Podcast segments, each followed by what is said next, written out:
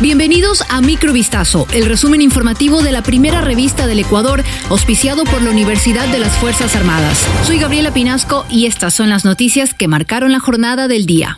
Penas sin castigo, falta de acceso a la justicia y politización son expresiones de la crisis judicial que golpea directamente a los ciudadanos. Las leyes no se aplican para todos por igual en Ecuador.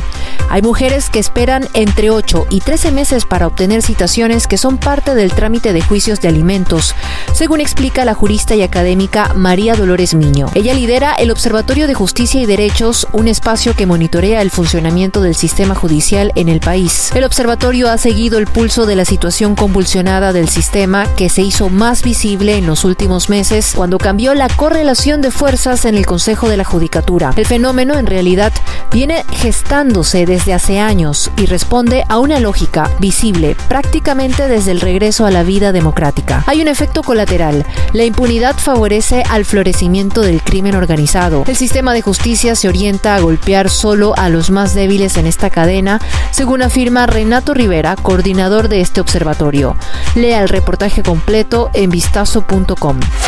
Por presuntamente no pagar la vacuna, un bus de transporte urbano fue atacado por extorsionadores durante la madrugada de este martes 26 de septiembre, cuando circulaba por el sector de Bastión Popular al norte de Guayaquil. Pasadas las 5 de la madrugada, el vehículo que transportaba a alrededor de 30 pasajeros fue interceptado por varios sujetos fuertemente armados que estaban a bordo de dos carros y tres motocicletas. En medio de la desesperación, los pasajeros evacuaron el bus rápidamente, incluso rompieron las ventanas para poder escapar mientras que los atacantes lanzaron gasolina al interior de la unidad de transporte a la que prendieron fuego. Se supo que días anteriores habrían llegado mensajes intimidantes en los que se solicitaba una fuerte cantidad de dinero y se advertía que en caso de no pagar lo exigido se empezaría a incendiar las líneas de buses. El incremento de robos de vehículos y motocicletas genera preocupación en los sectores productivos de comercialización, aseguramiento y financiamiento en Ecuador. Según datos de la Fiscalía, entre enero y julio de este año se registraron 5.900 denuncias por robo de vehículos y 8.822 robos de motocicletas, mientras que en el mismo periodo del 2021 se contabilizaron 3.611 denuncias por robo de vehículos y 4.756 de motos. Citando la misma fuente, en 2022 el robo de vehículos y motocicletas fue de 11.372 y 14.567 respectivamente. En muchos de los delitos que se cometen se utilizan vehículos o motocicletas robadas.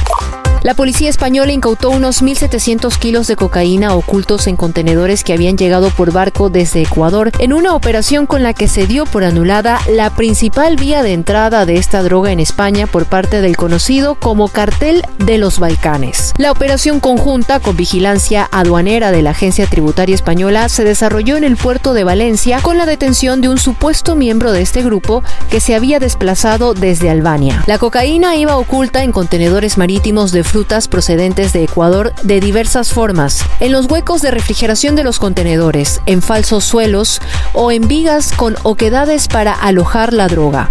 La investigación se inició al tener conocimiento de que este entramado podría estar importando semanalmente contenedores marítimos con frutas procedentes de Ecuador que ocultarían importantes cantidades de droga de acuerdo con un comunicado de la policía.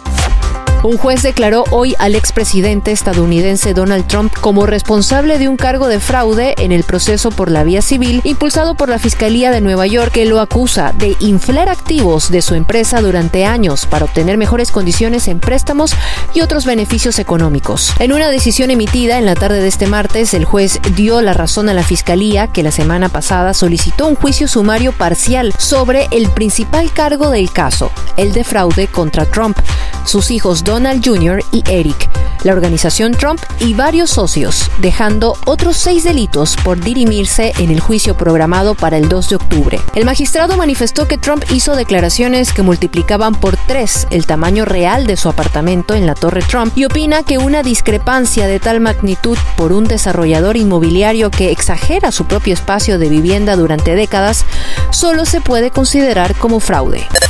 Microvistazo fue auspiciado por la Universidad de las Fuerzas Armadas. Volvemos mañana con más.